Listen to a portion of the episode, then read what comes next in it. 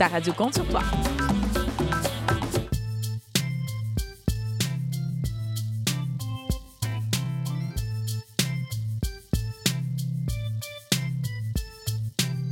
CIBL 105 Montréal. Vivre Montréal, Montréal. Alors, ici c'est IBL. CIBL. On entre en onde bientôt, bientôt, dans 5 minutes. CIBL 105 au cœur de Montréal. C'est intermittent jusqu'à Wellington. Vers la rive sud, congestion depuis Turcot, euh, parce qu'on a eu un accident tout à l'heure sur la 132. Bon, ben c'est clair, tu vas être en retard. Ouais, cool. J'ai de la gym. Parce que la 132 demeure encore occupée. Il est 9 h. CIBL. 101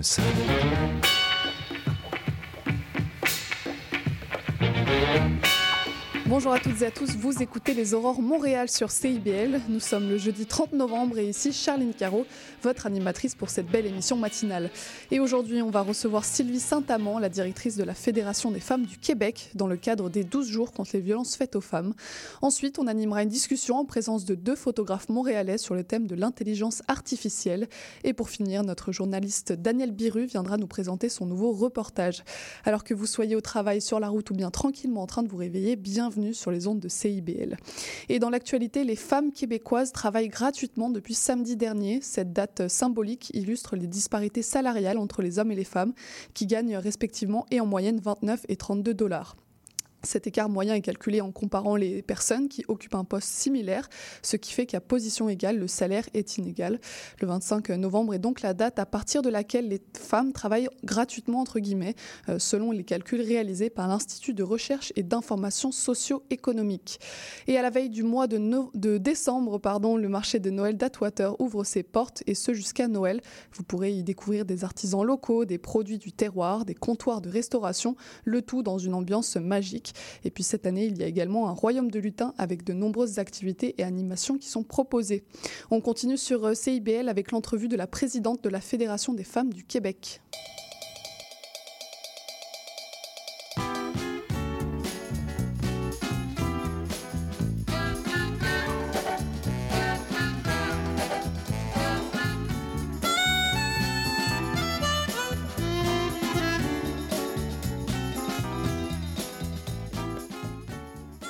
Et ce matin, je reçois Sylvie Saint-Amand, présidente de la Fédération des, des femmes du Québec, la FFQ, dans le cadre des 12 jours contre les violences faites aux femmes. Bonjour Sylvie. Merci beaucoup. Bonjour. Avec plaisir. Du 25 novembre au 6 décembre prochain, ce sont les 12 jours contre les violences faites aux femmes. Euh, tout d'abord, pour expliquer un peu, c'est quoi l'obje- l'objectif de cet événement-là? En fait, les 12 jours d'action contre les violences envers les femmes, c'est euh, des, journ- des journées d'action, évidemment, comme le titre l'indique, et surtout de sensibilisation. Euh, ça se passe partout à travers le monde. Euh, ailleurs, c'est souvent les 16 jours d'action qui commencent le 25 novembre jusqu'au 10 décembre. Ici, au Québec, on fait 12 jours d'action parce qu'on fait euh, coïncider la fin de ces 12 jours d'action-là avec la commémoration de la euh, tuerie euh, antiféministe de Polytechnique. qui s'est passé à Montréal en 1989 Exactement. On en reparlera. Oui. Euh, les violences faites aux femmes nous évoquent surtout les violences physiques, conjugales. Mais est-ce que vous, vous pourriez nous expliquer tout ce qu'englobe le terme de violence faite aux femmes? En fait, les violences, c'est tout ce qui peut affecter les vi- la vie des femmes contre leur gré. Cette année, on, on mise surtout sur les violences économiques, donc euh, la, précarité, parce que euh, on sait que la pauvreté euh, aff- affecte particulièrement les femmes et c'est considéré comme une forme de violence. Ça atteint vraiment à la dignité et à la vie de la personne. Hmm, C'est ça, donc la campagne 2023, vous choisissez un thème chaque année. Oui. Euh, cette année, c'est les violences économiques. Donc vous vous rappelez, comme vous le dites, que la pauvreté, la précarité sont des formes de violence, Oui. même si elles tentent parfois à être ignorées, oubliées. En quoi le contexte actuel de 2023 vous a poussé à choisir ce thème pour la campagne des 12 jours Mais en fait, on sait qu'il y a plusieurs raisons. Euh, depuis les dernières années, avec l'inflation, on se rend compte que les, les, les salaires n'augmentent pas au rythme de, du coût de la vie. Euh, on pense notamment aussi au logement, la crise du logement, les, les loyers qui augmentent sans cesse. Euh, on sait que même encore aujourd'hui, les statistiques démontrent qu'il y a environ près d'un demi-million de Québécoises qui vivent sous le seuil de la pauvreté. Donc, c'est énorme. Et euh, il y a aussi, évidemment, dans le contexte, euh, les luttes euh, pour, de, pour le- les métiers du secteur public qui touchent majoritairement les femmes. 75% de femmes sont dans les secteurs publics. Donc, euh, Voilà. Mhm. C'est sûr qu'on pense moins aux violences économiques et qu'on ne les qualifie pas forcément de violences. Est-ce qu'il peut y avoir une hiérarchie parfois qui se fait entre les violences physiques, économiques? Et est-ce que vous, vous cherchez à rappeler que tout est aussi important? Oui, exactement. C'est sûr que c'est sûr qu'on en entend moins parler. Ça ne veut pas nécessairement dire qu'il y a une hiérarchie dans les violences, mais évidemment, on pense pas nécessairement à toutes les formes de violence. Mm C'est pour ça qu'on met celle-là de l'avant cette année, justement pour qu'on en parle. Mm Évidemment, c'est pas assez dénoncé, c'est pas, c'est trop peu connu, donc c'est pour ça qu'on en parle mm-hmm. cette année. Et donc le contexte actuel, c'est la crise du logement, c'est une forte inflation, des salaires peu valorisés. En quoi ce sont des thématiques féministes? Quel est le rapport avec votre organisme? Mais comme je le disais plus tôt, c'est que les femmes sont surreprésentées dans ces catégories-là. Donc, dans les, les, employés du secteur public, on compte 75 des femmes et c'est toujours dans ces secteurs-là qu'on on investit le moins d'argent. Euh, c'est des, des, secteurs les moins valorisés. Euh, souvent, euh, on considère que les métiers assumés par les femmes, c'est des métiers plus ben, traditionnels, évidemment, mais qui sont plus de l'ordre de, de l'engagement personnel, la dévotion et tout ça, mm-hmm. plutôt que de reconnaître ça comme un, un métier à part entière, donc qui doit être payé à sa mm-hmm. juste valeur. Et vous rappelez en effet que la moitié des Québécoises ont un salaire annuel sous la barre des 30 000 dollars. Oui. En quoi cette campagne que vous menez euh, tombe particulièrement bien, étant donné euh, la mobilisation euh, syndicale assez massive que l'on observe du côté du secteur public En quoi ces négociations entre les syndicats et le gouvernement logo illustrent ce que vous dénoncez dans cette campagne? Ben, C'est justement pour... C'est absolument une, belle coïncidence. C'est pas une coïncidence parce qu'évidemment, on a pensé à, mhm. À, cette conjoncture-là, mais ça démontre justement qu'il y a trop peu d'argent investi par les gouvernements dans les métiers assumés par les femmes, ce qui fait que les femmes sont moins bien payées, mm-hmm. sont plus précaires, leurs emplois sont moins garantis aussi, plus à temps partiel et tout ça. Donc, euh, ça concorde complètement euh, cette année avec euh, cette lutte-là. Mm-hmm. Et en effet, cette mobilisation syndicale, elle est considérée comme féministe au vu de la majorité de femmes, vous le disiez, qui constituent les effectifs publics. Mm. Dans votre communiqué, vous dénoncez, je cite, les normes inacceptables que nous tolérons depuis trop longtemps.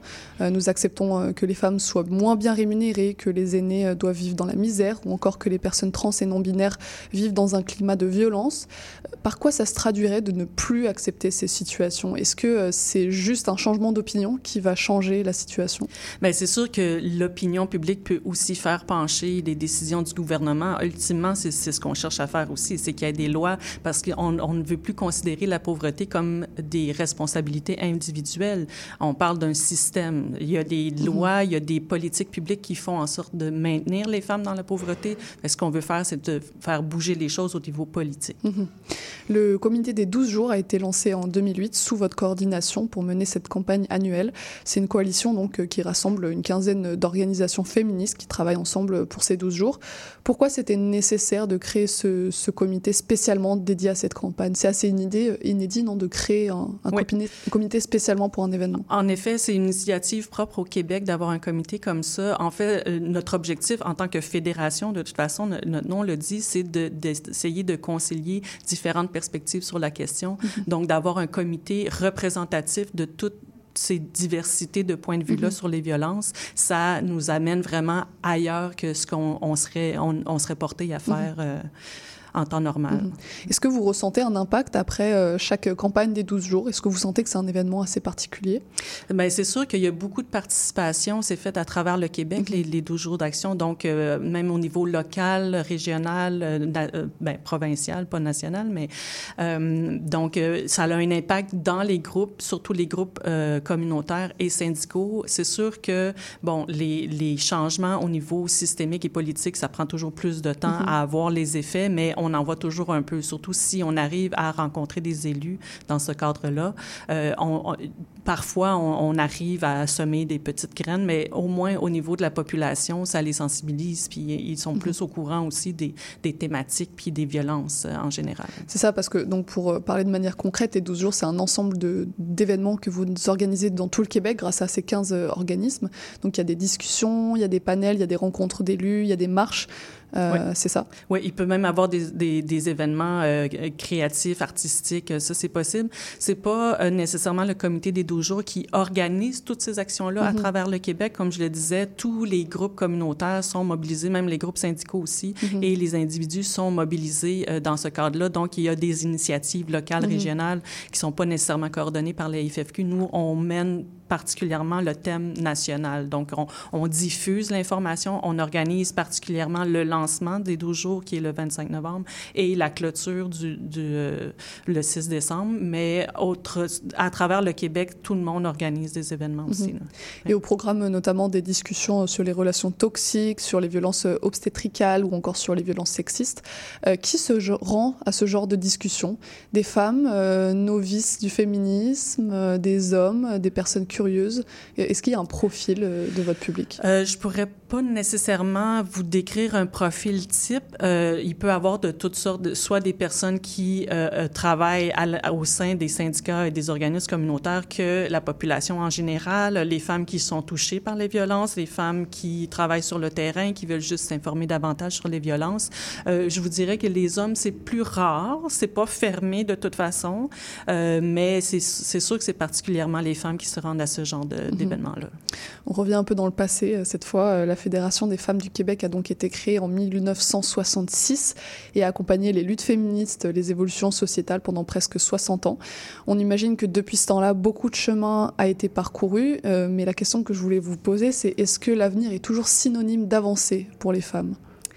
Euh, ben, évidemment, il faut toujours être à l'affût, il faut toujours être prudente parce que c'est pas parce qu'on a réussi à travers le temps à acquérir des droits, à, à améliorer les choses, parce qu'évidemment, il y en a eu du progrès, mais euh, il suffirait d'une crise, comme, le, comme on le dit régulièrement, comme Simone de Beauvoir le disait, il suffirait d'une crise pour avoir un recul par rapport à nos droits. Fait donc, il faut rester absolument prudente là-dessus, mais euh, j'ai quand même, euh, mais évidemment, étant féministe, on n'a pas le choix d'avoir de l'espoir que ça s'améliore encore plus et de gagner encore plus de droits. Mais c'est toujours en travaillant, parce que si on laisse les choses aller telles qu'elles sont, on, va, on, tend- on aurait tendance à plus reculer qu'avancer. Mais il y a toujours du progrès possible. Et quel œil vous portez sur la période actuelle? Parce que vous parliez de recul, mais on en a vu des reculs très récemment euh, aux États-Unis avec l'avortement. Euh, là, on parle des influenceurs masculinistes. Je ne sais pas si vous en avez entendu parler, Euh, mais toute cette vague de personnes antiféministes qui, qui ressort, les, les, les tradwi- tradwives euh, qui euh, instaurent un retour à la maison pour, pour les femmes. Mhm. Euh, Est-ce que vous avez l'impression qu'on recule dans cette époque ou ça a toujours été le cas?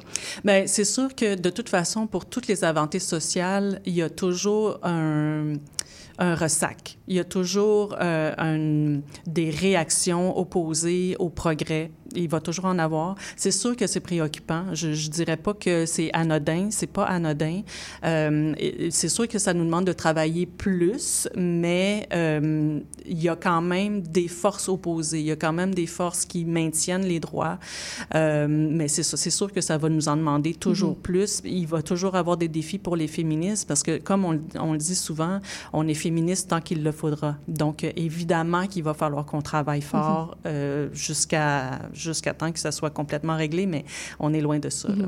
Et déjà en 1995, la FFQ initiait la marche mondiale contre la pauvreté et euh, la violence faite aux femmes, donc des thèmes pour lesquels vous vous mobilisez encore aujourd'hui en Oui. 2023. Mhm. Est-ce qu'on peut espérer que dans 30, dans 40 ans, euh, ces problématiques appartiennent au passé ou qu'elles soient du moins résiduelles? Ben, c'est difficile de se donner un horizon de temps. Euh, évidemment, je le souhaite que ce soit 30, 40 ans. C'est- c'est- c'est- euh, la est conjoncture court. socio, oui, c'est ça. La conjoncture sociopolitique peut changer euh, en- en- à l'intérieur d'une décennie. C'est vraiment difficile de prévoir. Je le souhaite. Évidemment, je le souhaite. oui. Et donc on en revient au 6 décembre, euh, donc le dernier de ces 12 jours. Euh, il y aura une marche commémorative contre les violences faites aux femmes, notamment à l'occasion de l'anniversaire de la tuerie de Polytechnique en, en 1989. Euh, ce souvenir, c'est important. Absolument, absolument, parce que malheureusement, l'histoire met de l'avant plus les, agresseurs que les victimes. Donc, notre objectif, c'est surtout de démontrer que euh, ces femmes-là ont existé, ont été tuées pour une raison, pour ce qu'elles étaient, pour, pour ce qu'elles qu'elles envisageaient pour leur avenir. Donc, euh, c'est important la mémoire. Euh, c'est important aussi de démontrer que euh, les féministes sont toujours la cible des, des attentats. Euh, quand on revendique plus de droits, ça menace certaines personnes et euh, on, est, on est plus ciblé par rapport à ça. Donc, c'est se souvenir, oui, de ces victimes-là, mais se souvenir que toutes les féministes peuvent éventuellement être la cible de- d'attaques comme ça. Donc, il faut rester absolument prudent. Prudente. Vous parlez de l'ensemble de ces féminicides, mais c'est sûr qu'on retient beaucoup euh, la tuerie de Polytechnique. Est-ce que vous, pourquoi vous pensez, est-ce que vous avez l'impression aussi que euh, cet événement a un, un impact assez euh, considérable sur le grand public par rapport à tous les autres événements, tous les autres féminicides? Bien, c'est sûr que ça marque les esprits parce que c'est quand même 14 femmes qui ont été tuées cette journée-là. Et le message de Marc Lépine, donc l'agresseur, a été très, très clair. Mm -hmm. Tu sais, que ça visait certaines personnes, ça visait les féministes en particulier. Et il y a eu aussi un, tout un débat autour de, de cet événement-là. Est-ce que c'est vraiment un, un acte antiféministe ou ce l'est pas? Est-ce que les femmes ont été visées parce qu'elles étaient des femmes ou pas? Donc, euh, ça, ça a marqué le Québec au complet, non seulement pour le geste, mais tout le traitement qui a été fait autour mm -hmm. aussi. Hein. Et vous, vous le dites, ce geste, il est très explicite. Donc, il a séparé les hommes et les femmes dans la salle. Il a fait une lettre euh, pour expliquer son geste. Il y a beaucoup de féminicides où c'est beaucoup moins évident et on débat beaucoup du caractère euh, de l'intention euh, mm -hmm. anti, anti-féministe du, du mm -hmm. geste. Donc, si même ce genre d'événement explicite est débattu, qu'est-ce que ça devient pour, pour les autres événements?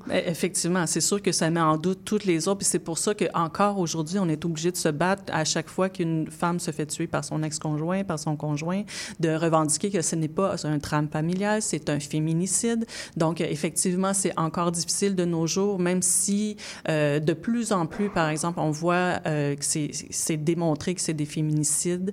Euh, on parle de moins en moins de drame familial, mais dans la, la tête de plusieurs euh, dans la population en général, on s'imagine que c'est ça, c'est un drame, c'est quelque chose de malheureux qui est arrivé dans une famille, plutôt que de dire que c'est la femme qui a été ciblée parce qu'elle est femme. Mm -hmm. Et euh, plus largement, est-ce on voit de plus en plus des, des de l'art, des films, des pièces de théâtre qui reprennent ces thématiques. -hmm. On pense à la, au projet Polytechnique, oui. cette pièce de théâtre. Oui. Là, il y avait les, les rencontres internationales du documentaire de Montréal, avec notamment un documentaire qui s'appelle Après coup et qui, qui, parle de cette thématique. -hmm. Est-ce que vous avez l'impression que la thématique des féminicides et plus largement des violences faites aux femmes est plus présente dans l'espace public? Oui, je pense qu'on est de plus en plus sensible à cette réalité-là. Euh, heureusement, justement, grâce à ces campagnes-là, je sais qu'il euh, y a beaucoup de groupes d'organisations comme communautaires ici au Québec qui se mobilisent à chaque fois qu'il y a un féminicide aussi. Donc, ça, ça finit par s'inscrire dans la, dans la tête de la population. Puis c'est tant mieux parce que ça donne un sens aussi à ce qu'on fait. C'est justement pour ça qu'on le fait. C'est sûr qu'il y a de l'amélioration. Mm -hmm.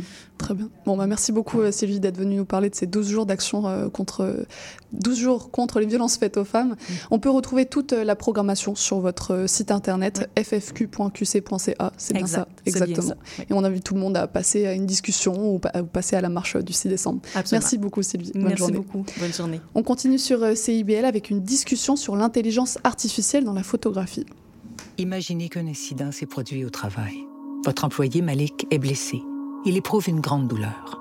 Les médecins, ses proches, tout le monde s'inquiète pour lui. Il ne pourra plus travailler pendant des mois. On lui dit de prendre ça un jour à la fois. Est-ce que vous imaginez une blessure physique ou psychologique? Au travail, les risques pour la santé psychologique sont souvent les derniers auxquels on pense. Employeurs, travailleuses et travailleurs, agissons pour prévenir les risques pour la santé psychologique comme on le fait déjà pour la santé physique. Un message de la CNESST. Bonjour, ici Boris Chassagne. Pour découvrir l'actualité locale d'un bout à l'autre du pays, écoutez l'émission Point de vue. On vous présente des reportages, portraits et entrevues réalisés par nos journalistes postés dans des provinces et territoires canadiens, société, art, culture, environnement, affaires publiques, l'information locale destinée à un auditoire national. Les jeudis 10h sur CIBL FM. La girafe en bleuse le magazine radio de la scène musicale québécoise en deux faces, comme les bons vieux vinyles. La face A, c'est l'artiste et sa démarche. La face B, sa musique, ses textes et ses chansons. Jean Gagnon Doré vous convie sans presse pour suivre l'artiste dans tous les sillons de sa création. La girafe en bleuse, les vendredis 13h, rediffusion dimanche 10h. CIBL, au creux du sillon. Tout sur la littérature. Cette forme-là parlait d'une certaine manière du fond que je voulais explorer. Et ça va générer chez lui une réelle angoisse. Une série nouvelle qui s'appelle Le Projet P. Le personnage de Marion, par exemple, c'est beaucoup défini à travers ce qu'elle peut faire pour les autres ou ce qu'elle représente aux yeux des autres. Avec Linda Dion et Mike Seviano. Jeudi 18h, rediffusion mardi 11h30. CIBL, au cœur de la littérature. CIBL. Et je reçois aujourd'hui deux photographes montréalais pour parler d'un sujet qui fait couler beaucoup d'encre euh, depuis quelques mois, à savoir l'intelligence artificielle. Bonjour Bénédicte Brocard. Bonjour. Et bonjour Audric Gagnon. Bonjour. Euh, tout d'abord, pour vous présenter un peu, quel genre de photographe êtes-vous? Parlez-nous un peu de votre travail en quelques mots, Audric. Euh, moi, j'ai été photographe commercial euh, corporatif, donc exclusivement avec les, entreprises mhm. euh, pendant plus de 12 ans. c'est quelque chose que j'ai fait, là, une carrière en fait. Mhm. Là, là aujourd'hui, je dis j'étais parce que l'intelligence artificielle a amené un nouveau potentiel et de, nouveaux, de nouvelles opportunités en fait mhm. dans ma carrière. Et puis, je je vise une transition, là, tranquillement. Exactement. Mais on va en revenir, c'est tout le sujet euh, du jour. Et vous, Bénédicte? Alors, moi, je suis une photographe qui œuvre dans le milieu des entreprises, principalement. Mhm. Donc, j'y réalise beaucoup de portraits, mais aussi des, des scènes de vie d'entreprise, tout ce qu'une entreprise peut euh, utiliser sur un site web pour sa, sa promotion, euh, ses annonces de presse et puis, euh, c'est cela, l'ambiance d'entreprise, mettons, son, son storytelling, son mhm. branding, pour parler bien français. Et, euh, mais je fais à côté de ça aussi beaucoup de portraits individuels. Mhm, très bien. Beaucoup de femmes ouais. aussi. Qu'est-ce que vous apporte euh, la photographie? Pourquoi, pourquoi vous êtes photographe? Pourquoi je suis photographe? Eh ben, c'est une très bonne question. Merci de me l'avoir posée. je suis photographe parce que je pense principalement parce que j'aime aller à la rencontre de l'autre. Mhm.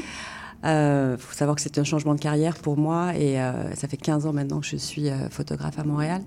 Et, et je pense qu'effectivement, le, le, moteur qui m'a dirigé vraiment vers, vers cette pratique, c'est la force de la rencontre de l'autre, la variété de situations, la création. C'est un métier extrêmement, extrêmement complet. La technique s'en mêle, mm-hmm. j'adore ça aussi. Donc euh, voilà, j'ai envie maintenant, j'ai envie comme depuis quelques temps. Je pense que vous avez bien choisi euh, votre métier. Et j'adore. Et euh, Audric, qu'est-ce que vous aimez le plus dans votre profession? Moi, en fait, j'ai commencé la photo pour capter des moments, mhm. capter des instants, puis en fait, avec ça, j'ai développé un amour de l'image. Donc, euh, je suis vraiment un passionné de, de l'image tout court. Mm-hmm. Euh, et puis, j'ai réalisé que c'était le médium qui me permettait de mieux réaliser, en fait, ma vision, euh, mm-hmm. de mieux traduire mes idées. et mon art, en fait, c'est devenu la photographie. Mm-hmm. et c'est devenu une passion. Puis ensuite, j'en ai fait mon métier parce que c'était quelque chose qui m'intéressait. donc, je, je suis devenu un un spécialiste de l'image. Très bien. En quelques mois ou presque, euh, l'intelligence artificielle s'est imposée dans le monde de la photographie, permettant à quiconque de créer n'importe quelle photographie en tapant quelques mots-clés. La photo a toujours été euh, traversée par euh, de nombreux débats, mais aujourd'hui l'ampleur semble être assez inédite entre ceux qui s'opposent totalement à l'IA, ceux qui la testent, ceux qui s'y spécialisent. Il y a de quoi alimenter la discussion. Vous, quelle est l'ampleur du débat dans vos communautés de photographes? C'est très mitigé. C'est, ça, ça, déchire les, les, les, gens en deux, ou parfois... À ce point-là? Ben, c'est, les droits d'auteur, euh, tout, mm-hmm. tout, ce qui a trait à, l'éthique, tout ça, c'est quand même quelque chose qui n'est pas à prendre à la légère. Mm-hmm. Euh, mais euh, il y en a qui aiment ça, il y en a qui sont intéressés. C'est un peu comme tout modèle d'adoption de technologie. Il y a des courbes à suivre et je pense que la, photographie va, va, en suivre son mm-hmm. cours aussi. Là c'est vraiment euh, c'est un débat euh, actif. Mhm. Et vous, mm. Bénédicte, vous entendez aussi euh, parler de l'intelligence artificielle? Oui, oui, on, en parle beaucoup. Je suis dans un, studio, je partage ma passion avec huit autres mhm. photographes, donc on en parle, on en parle régulièrement et alors on, le prend comme une, on le prend pas comme une menace parce que pour l'instant euh, on, s'en sert, on s'en sert. Donc c'est c'est un outil mhm. pour nous aujourd'hui qui euh, qui nous amène à pousser notre notre touche un peu plus loin, à la simplifier, à la à la à la simplifier, à la raccourcir, à la facilité. Pour, à notre niveau, là, dans la pratique, pour l'instant de l'IA, c'est un peu ce qu'on fait, puis on en découvre tous les jours, et, et, tous les jours, on peut aller plus loin avec ça. Mhm. Donc, c'est vraiment quelque chose de très, très utile. Mhm. Et mais maintenant, on observe à côté de ce qui se passe, on observe, et dans, dans, tout ce qui est abstrait, dans tout ce qui est imaginaire, dans tout ce qui est création, on est, pour l'instant, on est bluffé. Mhm. Euh, et euh, en tout cas, moi, mon, mon, mon regard là-dessus, c'est que euh, il vaut mieux être proche de ses ennemis que, mhm. que, que loin. Et qu'en chaque ennemi, on va tirer les forces. Donc, je l'ai considéré comme un ennemi, je le considère plus vraiment comme un ennemi, mais je veux plutôt m'allier que, que m'en détacher. Mhm. L'IA ne produit pas seulement des images, elle produit aussi des photos ultra réalistes. Mhm. En mai dernier, euh, une fausse photo du Pentagone touchée par une explosion est devenue virale sur les réseaux sociaux, obligeant le secrétaire d'État à la Défense de démentir une possible attaque. Quelles ont été vos premières réactions lorsque vous avez vu pour la première fois des photos générées par euh, l'IA Vous parliez d'être de, bluff. Mm. Ouais. Ça vous a impressionné? C'est bluffant, c'est troublant, c'est inquiétant. Euh, tout ce qui touche à la, pour moi à la vérité, à la, à la, la véracité, à la, à la véracité d'un message qu'on veut, qu'on veut passer, euh, devrait s'en tenir à la, à la réalité. Mhm. Euh, mais, mais oui, je ne sais pas. Ben, je suis assez d'accord avec toi. Là, moi, pour moi, l'utilisation responsable de l'intelligence artificielle en, en images se doit de rester quelque chose qui accessoires ou supplémentaires ou nouveaux, mais pas euh, aller toucher les nouvelles ou mhm. la réalité, la documentation, euh, euh, tout média qui, qui, qui, voudra rester mhm. authentique, je pense, devra s'en éloigner mhm. le plus possible. et je ne suis pas certain que c'est une utilisation responsable de générer des images de la réalité qui, qui n'ont pas été documenté. On touche encore un autre sujet de l'IA dans le photojournalisme. Et justement, on a reçu le chef de la photo euh, de la presse euh, il y a quelques, semaines. Et lui, pour le coup, était totalement opposé à l'intelligence artificielle. Il n'y avait aucun débat possible dans son métier. donc, comme quoi, tout dépend de la photographie que, vous faites. C'est pour ça que je vous demandais un peu de vous présenter au début. Est-ce que vous avez tout d'abord eu peur en voyant ces photos générées par IA ou vous avez vu l'opportunité technologique, artistique? Moi, j'en ai vu une, une opportunité passionnante parce que, en fait, en étant amoureux de l'image à la base, euh, pour moi, c'est de pouvoir créer plus d'images mm-hmm. plus rapidement et d'avoir plus de plaisir euh, ultimement, mais de pouvoir aussi bien l'utiliser. Euh, ça me permet d'avoir une parole aussi avec cette utilisation-là, de le maîtriser, comme on disait tantôt, de ne pas en faire un ennemi, de le maîtriser. Bien, il y a une mm-hmm. opportunité incroyable de, de, générer des images, en fait. Mm-hmm. Mm. Oui, on est, je pense qu'on est, on est très, euh, on aime la technique. Euh, je pense nous, euh, tout un peu tous les photographes, et, ces photos-là nous intriguent aussi par leur capacité de, création. Donc oui, aller voir, comprendre comment elles ont été réalisées, je pense que ça nous, ça nous, ça nous intéresse. Mm-hmm.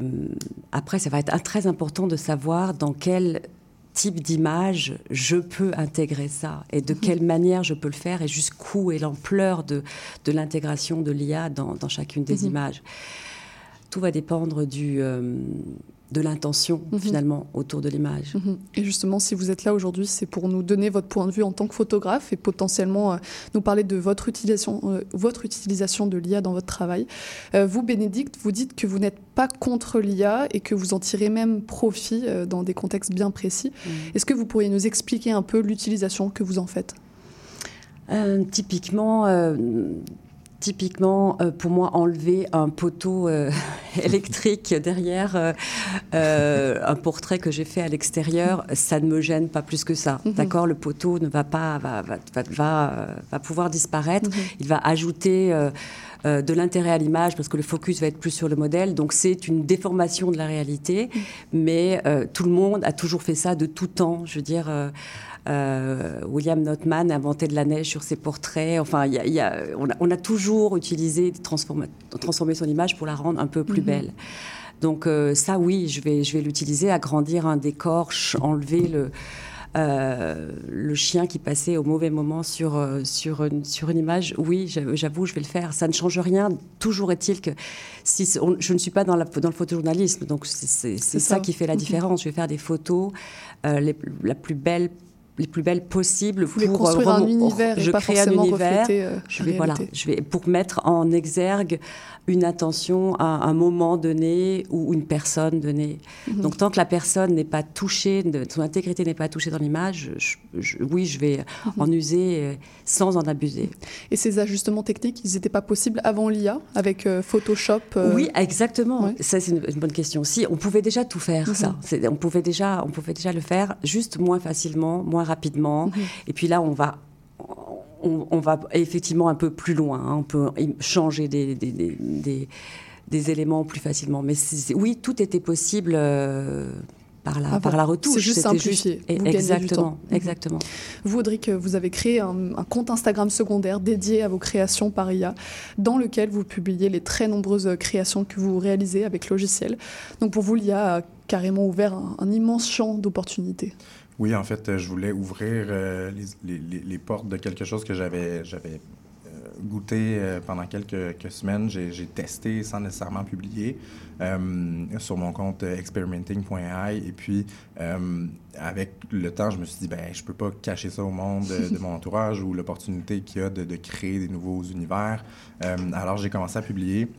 Et je suis vraiment plongé dans une communauté euh, d'art par IA qui est euh, internationale. On a des gens de l'Australie, des États-Unis, de, l'Europe, beaucoup. Euh, il y a vraiment une communauté complète qui s'est créée et qui est très solidaire en, sur la question est-ce que l'art par IA, mm-hmm. c'est de l'art? il y a une forme où je crois que oui parce qu'on reste des réalisateurs, puis on le dit, ben, les idées vont primer, l'intention va rester, euh, le médium est différent. Donc, c'est pas des photographies, c'est vraiment des, mm. images, je crois. Mm-hmm.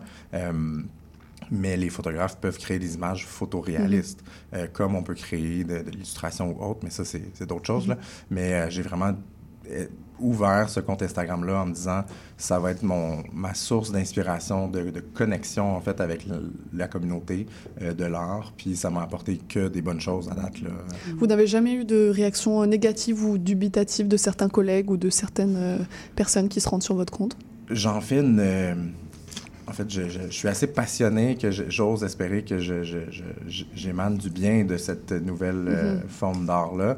Euh, j'ai eu écho de commentaires, des choses comme ça. Oui, effectivement, il y a des gens qui sont plutôt réfractaires ou qui sont contre ou euh, je comprends dans, dans, le journalisme, dans la documentation, des choses comme ça, effectivement, euh, ça n'a pas lieu. Il y a des, le, le, portrait va toujours rester, les, photos de famille, les choses comme ça. On ne pourra pas euh, s'éloigner de ça. Mais au niveau commercial, ce qui, qui, est aussi mon intérêt, ma passion, euh, c'est sûr que, que moi, j'y vois une opportunité incroyable. Mhm. Et alors, rapidement, on est à la radio, on ne peut pas montrer vos images, mais est-ce que vous pourriez nous décrire un peu ce que vous faites? C'est difficile. Déjà, c'est pas des photos réalistes. Hein? Ben, il y, y, a de tout. En fait, moi, j'ai, ce qui m'attire, c'est beaucoup le photoréalisme. Donc, euh, j'essaie de reproduire, j'essaie mm. d'aller chercher cette qualité visuelle-là de photographie. Euh, mais j'explore en ce moment. J'explore beaucoup, beaucoup d'avenues. Euh, je pense qu'il y, y, a place à exploration, il y a place à, être créatif, en fait. Mm-hmm. je crée du photoréalisme. Je, je, développe des algorithmes par IA pour développer des images par IA. Donc, là, je suis à un niveau supérieur. Mm-hmm ou est-ce que l'art, est-ce que c'est est-ce que la photographie ou l'image qui en ressort, est-ce que c'est le, prompt, l'indication, l'instruction qu'on donne à l'intelligence artificielle, est-ce que c'est ça qui est la pièce d'art peut-être, plutôt que l'image qui en résulte? Euh, donc, tout ça, c'est des explorations que je fais, là, puis c'est vraiment ça qui me permet d'être connecté à, la communauté. Donc, vous devenez presque plus un codeur qu'un photographe, en quelque sorte.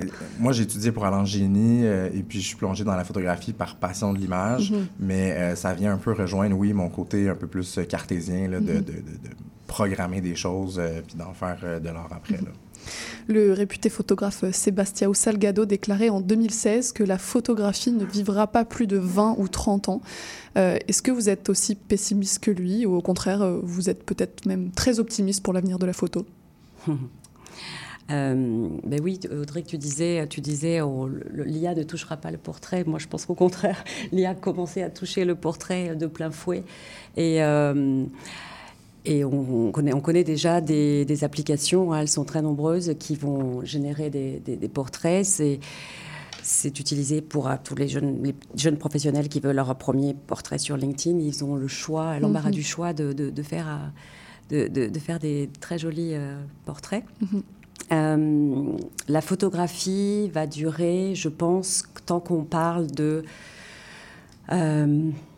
ça va potentiellement se réduire. Est-ce qu'on va revenir à un rapport avec le, modèle, euh, quelque chose de très privilégié, de très unique, de, de, de finalement un rapport, un, service un peu, un peu mhm. luxueux, de venir se faire photographier, se faire tirer le portrait? Euh, Est-ce qu'on va revenir vers ça comme euh, les peintres du 19e siècle Mais si c'est possible de faire tout ça gratuitement, est-ce que les personnes se tourneront encore vers les photographes? Moi, tant que tant que la, photo est, euh, a une nécessité de, démontrer la réalité, l'instant présent, l'émotion forte, et puis surtout euh, de sortir un petit peu du cadre même de la photo, c'est-à-dire d'intégrer l'anecdotique dans la photo. C'est-à-dire, moi, j'aime, j'aime l'idée que dans la photo, on sente le rapport que le photographe a eu avec son, mhm. son modèle. Et c'est ça qui fait qu'on sort des choses un peu particulières. Donc, le, ce qui va être valorisé par à l'avenir, ce qu'on va conserver, peut-être la seule chose qu'on va conserver, c'est ce rapport unique que, que, le photographe entretient avec ce modèle qui fait que l'émotion sort d'une certaine façon. Euh, que, et, et qu'on puisse en discuter, qu'on puisse aussi euh, parler de, de, mhm. ça autour d'une image. Mhm. Mais en tout cas, cette, cette émotion-là qui va ressortir de la relation des émotions du photographe avec son modèle, ça, c'est mhm. impossible de le représenter en IA. L'IA, elle se nourrit des travaux des photographes, de vos travaux, de tout ce qu'elle peut trouver sur Internet. Est-ce que vous ne pensez pas qu'elle elle va devenir capable de reproduire les mêmes photos que les photographes? Est-ce que vous pensez que ce côté humain, ces émotions, cette authenticité, elle ne sera pas bientôt euh, reproduisable sur les photos euh, faites par IA c'est déjà possible mhm. euh, d'infuser des émotions aux, modèles qui sont générés, aux visages qui sont générés mhm. par l'IA. Il y a même des, des, des, sessions de photos imaginées qui, naissent de tout ça. Euh, mais je pense que ce que Bénédicte disait, c'est le côté humain, la connexion humaine. Ça, ça sera jamais remplacé. Puis, euh, on le sait, le studio Harcourt en France euh, a toujours été une expérience. Les gens payaient c'est des milliers de dollars euh, pour se faire faire un portrait. C'était une expérience d'aller dans ces studios-là et je pense que ça, il y a toujours place à, ce genre d'expérience. L'humain va toujours chercher des expériences. Euh, et le côté aussi qui, de, de, capter un moment, euh, si on veut un portrait quand on est jeune, mais on, on, le fait parce qu'on veut capter le moment où on était jeune. Mm-hmm. Euh, si on veut un portrait plus vieux, ben, on, va pouvoir le capter aussi euh, à ce moment-là. je prends des photos de mes enfants au quotidien. en tant que photographe, pour moi, c'est une des, mm-hmm. En fait, la base de la photographie, c'est de capter ce moment-là. Mm-hmm. L'intelligence artificielle pourra jamais reproduire ça euh, comme la photographie mhm. le fait. Là. Juste, justement, sous ma main, une, euh, un portrait réalisé par IA. Donc, c'est le, photographe Michael Christopher Brown euh, qui a réalisé une série pour illustrer la vie cubaine. Pour vous décrire un peu la photo en question, c'est un portrait de deux jeunes Cubains, un homme, une femme, assis à l'arrière d'une voiture qui fixe l'objectif de la caméra, qui n'existe pas vraiment. On parlait d'authenticité. Est-ce que vous trouvez cette photo authentique? Qu'est-ce que vous inspire ce portrait? Je les ai vus toute la, série 90 euh, Miles, c'est ça mhm. de, Michael Christopher Brown. C'est vraiment euh, bluffant. Je, moi, je suis euh, sidérée.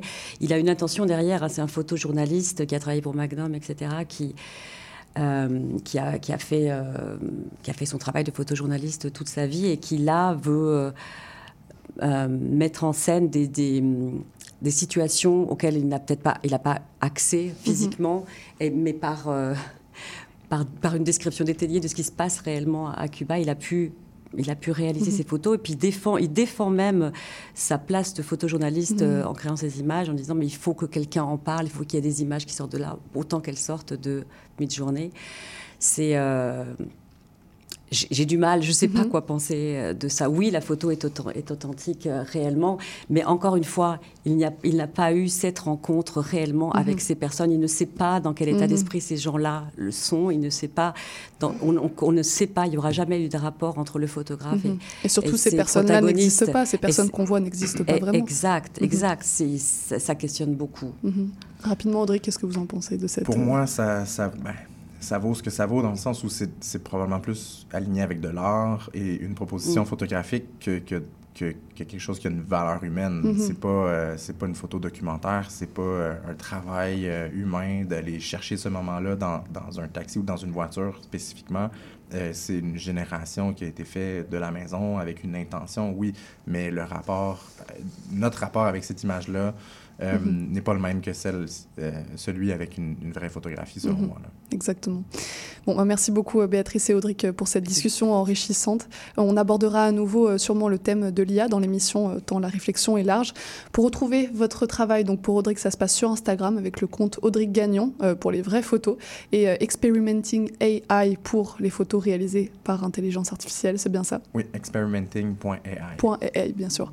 Et pour Bénédicte, ça se passe sur votre site web, bénédicte brocard.com. Ça vous convient comme référence C'est très bien. Merci. beaucoup à tous les deux et bonne continuation avec ou sans intelligence artificielle. Merci, Charline.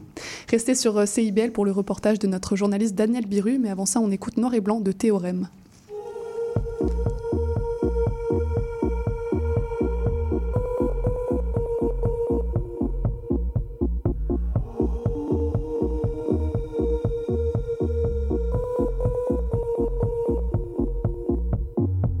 Préfère être seul que mal accompagné. Je suis pas médecin, je pourrais pas te soigner. Tu peux ouvrir la porte ou mater la poignée. Te battre ou crever dans le fond du panier. Dans ce monde, les gentils se font bouffer.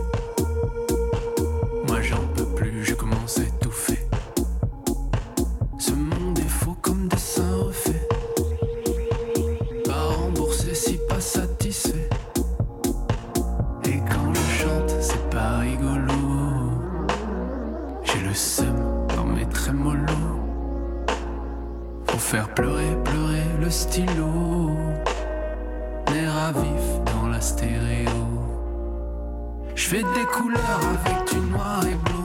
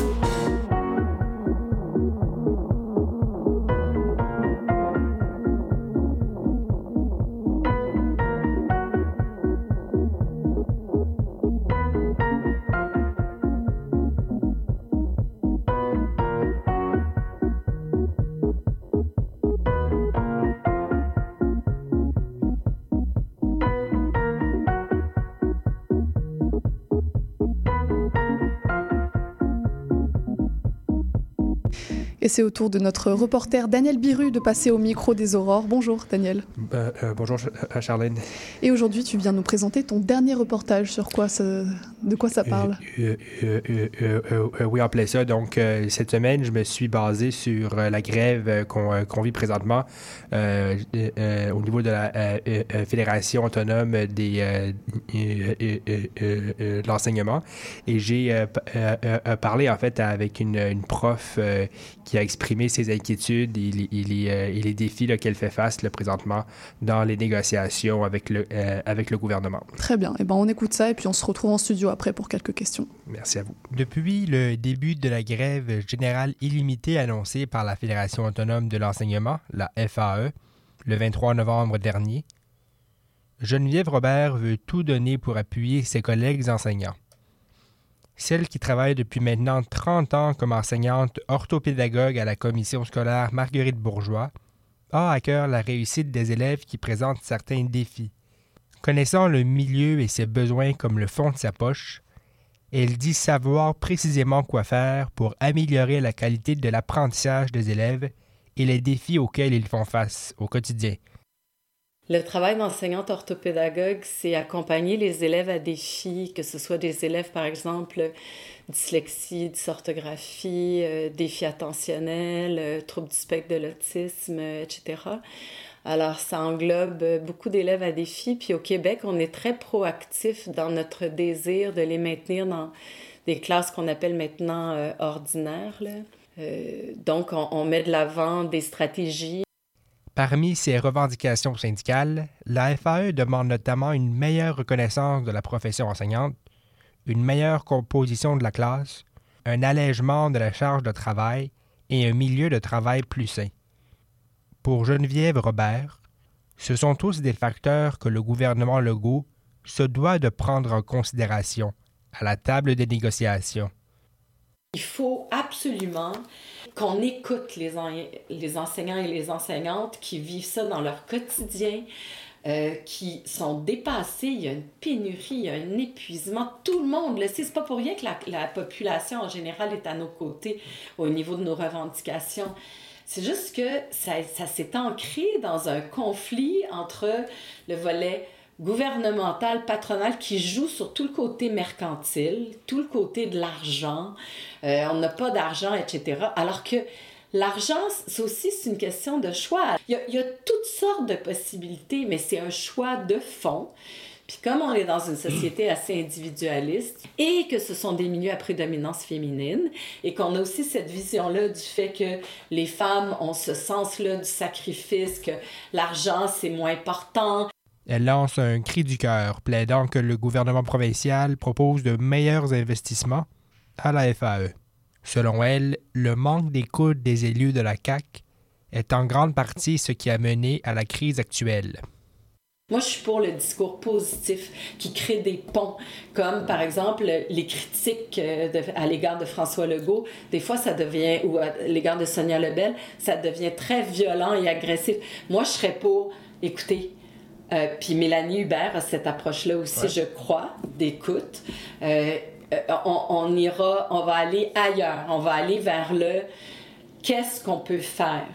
Parce que en ce moment, j'ai l'impression qu'il y a beaucoup de directions d'école et de membres du ministère qui nous infantilisent, nous les pédagogues, comme s'il y avait moins de reconnaissance de notre profession. Là, je pense que l'essentiel, c'est qu'il y ait que nos, nos demandes soient vraiment écoutées. Parce que comme on a donné un mandat de grève générale illimité, c'est qu'il y a vraiment quelque chose qui s'est passé. C'est exceptionnel. Il y a, en ce moment, là, il y a, j'ai donné l'exemple justement de je me sens un peu comme une abeille qui est dans un champ qui, qui butine, mais il n'y a plus de nectar. Fait qu'il faut, il faut nous fournir des fleurs, il faut vraiment... Euh, qu'on nous permette de le cultiver adéquatement. Qu'est-ce qu'on peut faire pour que ça aille mieux? Et pour les enseignants et enseignantes, et pour les élèves, on les a, les solutions. Écoutez-nous. Un des grands soulagements pour l'orthopédagogue est de constater qu'elle n'est pas seule dans sa lutte. CIBL est allé à la rencontre de nombreux manifestants à la Grande Marche pour les profs et l'école publique le 23 novembre dernier. Ils étaient nombreux et bruyants à déferler tout au long de la rue Saint-Laurent pour se rendre du parc Jarry jusqu'au parc Jeanne-Mance. Mais surtout, ils étaient solidaires quant à leurs revendications au gouvernement. En faire plus pour le système d'éducation publique au Québec. En voici quelques-uns. C'est important de faire entendre par rapport à ce qu'on a comme euh, nombre d'élèves en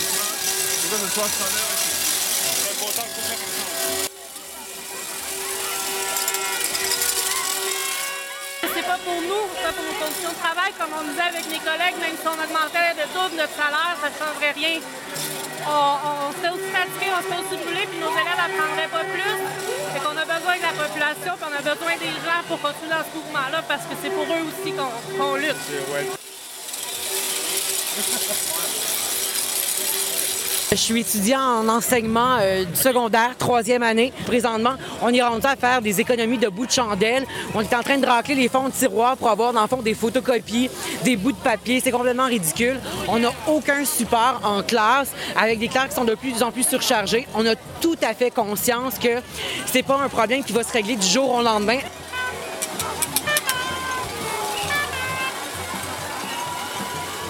J'aimerais savoir plus de support euh, dans ma job. Me moins épuisé euh, pour les jeunes aussi, puis pour moi, puis euh, pour les futurs enseignants qui, que, que j'aimerais ça qu'ils puissent partager la même joie que moi en enseignant.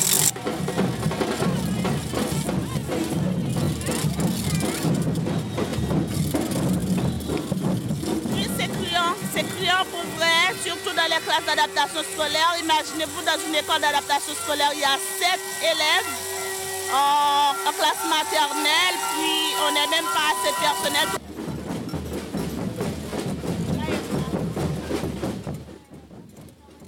Julia Ben-David est mère de deux filles âgées de 4 et 7 ans. Elle se dit rassurée de savoir que sa plus vieille, Elena, n'éprouve pas de difficultés particulières dans son apprentissage scolaire. Par conséquent, l'arrêt des cours n'a pas d'implication majeure sur son apprentissage scolaire à court terme, pourvu que la grève ne se prolonge pas. J'ai de la chance, entre guillemets, parce que Elena, elle n'a pas de problème particulier pour l'instant à l'école, donc ça va bien. Alors, l'arrêt des classes ne, me préoccupe pas tellement au point de vue de son développement. Puis bon, j'ose espérer que ça dure euh, que quelques semaines et, non euh, toute l'année scolaire. Donc, euh, je pense que ça n'aura pas trop d'impact à cet âge-là, d'après moi, là, et selon son développement actuel. je pense qu'on va être capable de, de rattraper le temps perdu. Elle dit être de tout cœur avec les professeurs dans ce conflit, qui selon elle se doivent d'être traités pour leur juste valeur pour ce qu'ils font auprès des enfants. Madame Ben David ose espérer que la crise que connaît le Québec actuellement ne soit pas en vain et que des changements importants dans le milieu de l'enseignement surviennent pour des années, voire des générations à venir. Moi, ma préoccupation, euh, je vous dirais, c'est plus euh, euh, c'est plus à, l'égard du système public. Donc, je partage un peu les préoccupations des- enseignants. Donc, je trouve que, étant donné que leur lutte est louable, je, pense qu'à long terme, c'est un petit sacrifice qu'on fait pour garantir à nos enfants quelque chose qui, qui est viable à long terme. Quant à elle, Geneviève Robert demeure convaincue que les représentants gouvernementaux ont tout intérêt à être mieux à l'écoute des enseignants comme elle sur la manière d'aborder le problème. Elle croit que les décisions sur les conditions de travail et l'équité salariale doivent être faites en considération des besoins et des réalités de chacune de ses profs et ne doivent surtout pas leur être imposées. Pourquoi au Québec on se démarquerait pas? Pourquoi est-ce que nos enseignants et enseignantes seraient pas euh, des, des- personnes qui ont vraiment une qualité de vie notable? Quand on dit que ce sont les bonnes personnes qui posent un regard, oui, mais le regard est teinté de leurs obligations, de, de, de leurs euh, préoccupations de l'heure, parce qu'ils veulent essentiellement plaire aussi à la population qui les a élus. Ils veulent poursuivre leur mandat. Alors que moi, j'ai pas du tout les mêmes enjeux. Moi, mon, mon désir, c'est de faire en sorte que les élèves que j'accompagne réussissent le mieux possible Pour ce qui est du retour en classe, l'orthopédagogue dit être optimiste à ce que le conflit se règle en peu de temps. J'espère de tout cœur que ça se règle bientôt. Pour le moment, mon taux d'inquiétude est, gérable. Ça va. Parce que il s'agit de quelques jours. Si ça se prolonge encore, là, c'est sûr qu'il va falloir euh, trouver peut-être des tribunes euh, radio, etc., où il y a des enseignantes ou des orthopédagogues qui partageraient des stratégies signifiantes avec des parents. Par contre, les impacts pourraient quant à eux perdurer dans le temps. Et à ce moment-là, ce seront les élèves qui en sortiront perdants. Une éventualité qui l'attriste profondément. Daniel Biru pour CIBL à Montréal. Et on est de retour en studio pour poser quelques questions à notre reporter Daniel Biru.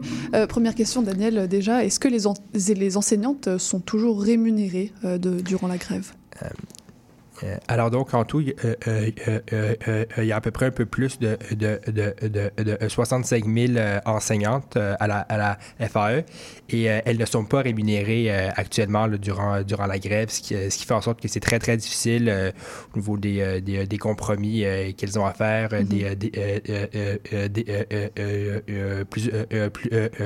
plusieurs choix déchirants qui sont à faire pour les, les profs. Donc, on on, espère évidemment qu'il y, a des, des développements prochainement euh, euh, euh, là-dessus parce que, comme j'ai comme j'ai mentionné, il y, a des, il y a des profs qui sont dans des situations très, très précaires actuellement. Mhm.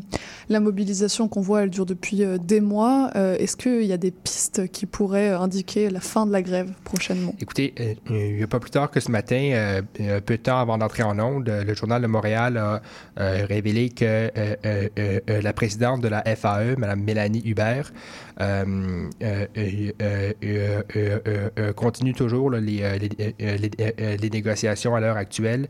il, y a des, développements qui pourraient survenir dans les prochaines heures, si ce n'est pas dans les, prochains jours. donc, on, travaille activement pour essayer, de régler cette, crise-là le plus rapidement possible. Et Mme Hubert, donc, toujours d'après ce que rapporte euh, euh, euh, le Journal de Montréal, espère signer une nouvelle convention collective avant Noël.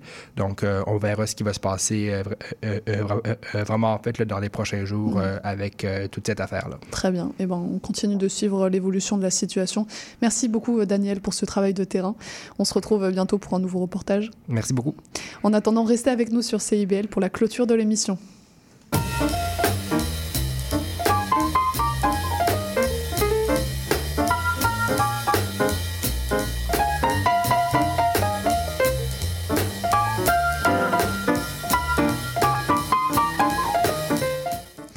Pour nous, euh, l'émission d'aujourd'hui touche déjà à sa fin. Merci beaucoup à Isabelle Saint-Amand, à Bénédicte Brocard, à Audrey Gagnon et enfin à Daniel Buru euh, d'être passé euh, au micro des Aurores Montréal. À la mise en onde et aux choix musicaux, c'était Maurice Bolduc que je remercie pour sa précieuse assistance. Demain à 8h, ne ratez pas la rediffusion des meilleures entrevues de la semaine. On a eu des beaux invités cette semaine, alors ne manquez pas l'occasion. c'était Charline Caro sur CIBL. Je vous remercie pour votre écoute et puis on se retrouve lundi pour notre prochaine émission.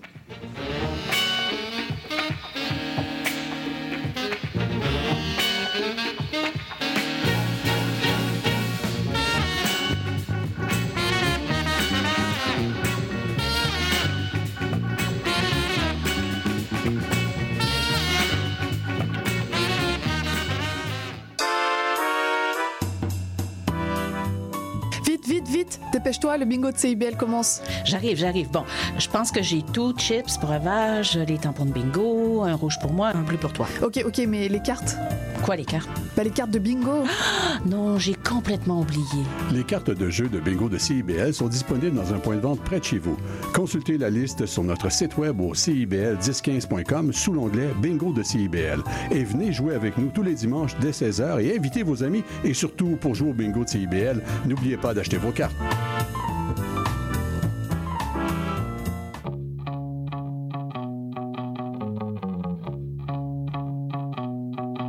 Les générations se parlent, s'obstinent, se surprennent à l'émission Trait d'Union. Des humoristes, des réguliers, des invités, des amis, encore des amis se joignent et sont annoncés à chaque mercredi sur nos réseaux. On parle de tout tous les vendredis à l'émission Trait d'Union à 14h sur les ondes de CIBL 101,5.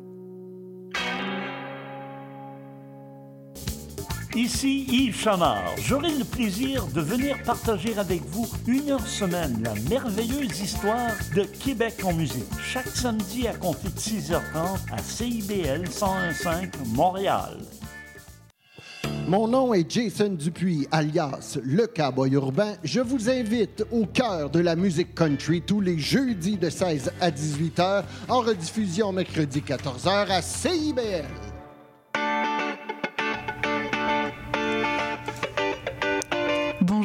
Et bienvenue dans l'émission Un monde d'artistes. Je suis Louise Anneau et chaque mercredi de 1h à 1h30, nous découvrirons ensemble l'histoire d'un ou d'une artiste en tout genre. À la manière d'une histoire, nous retracerons sa vie, son parcours, ses rencontres et son empreinte. Nous parcourrons différentes disciplines théâtre, danse, musique, cirque et bien d'autres encore. Vous l'aurez compris, à chaque semaine son artiste et à chaque épisode son univers. Alors je vous donne rendez-vous tous les mercredis à 1h dans un monde d'artistes sur CIBL.